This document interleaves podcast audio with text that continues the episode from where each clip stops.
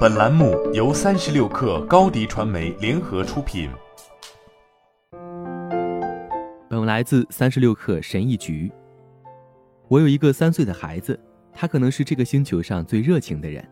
虽然他有时令人非常抓狂，但有时他又会给我们很多启发和思考。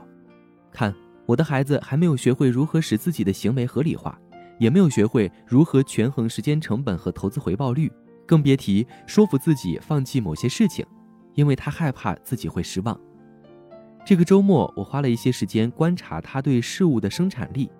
我意识到，在如何把事情做好这方面，我们可能有很多东西要向学龄前的儿童学习。虽然孩子们并不具备收购公司或写《纽约时报》畅销书的能力，但他们做的一些事情是我们成年人在日常生活中可以学习的事情。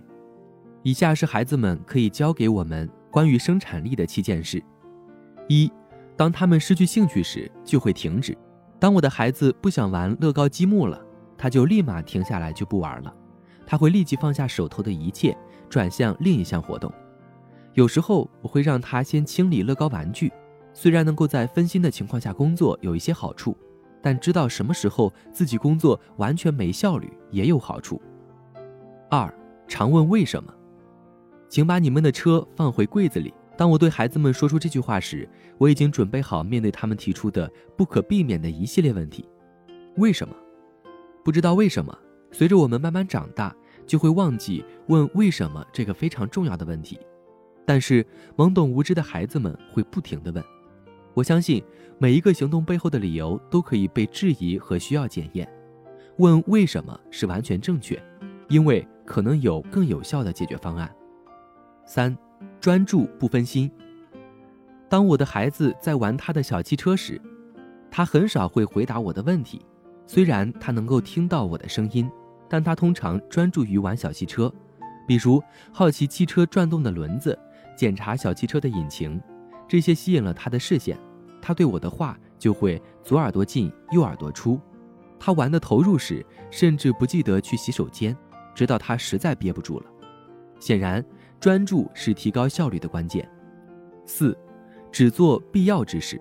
当我的孩子被要求在厨房餐桌上吃蔬菜时，他想知道到底要吃多少芦笋才能让他观看章鱼船长。当我让他做其他事时，也是如此。孩子们通常不会去做更多与他无关的事情，因为他们认为自己应该只做有用的事，或者因为他们想给别人留下深刻印象。他们只做必要之事，得以让他们能继续前进。五，不会事后诸葛亮。据我所知，没有一个孩子会质疑把蜘蛛侠放在桌子上而不是地板上是否正确。这不是一个高风险的决定，所以他们并不会过多思考这些无关痛痒的事情。作为成年人，我们可以把更多的重心放在日常决定上，而不是那些偶然发生的。否则，任何一件事都能让我们感到压力，并消耗我们的能量。六，富有创造力。我的孩子总是会想出一些疯狂的想法。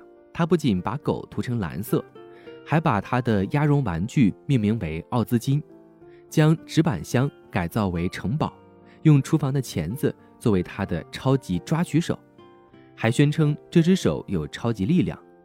关键是。他所做的事情超越了我们认知的社会现象。为什么狗不能是蓝色的？为什么我们不能创建新名称并重新调整事物的用途？现如今，这些想象力、创造力如何适用于成年人？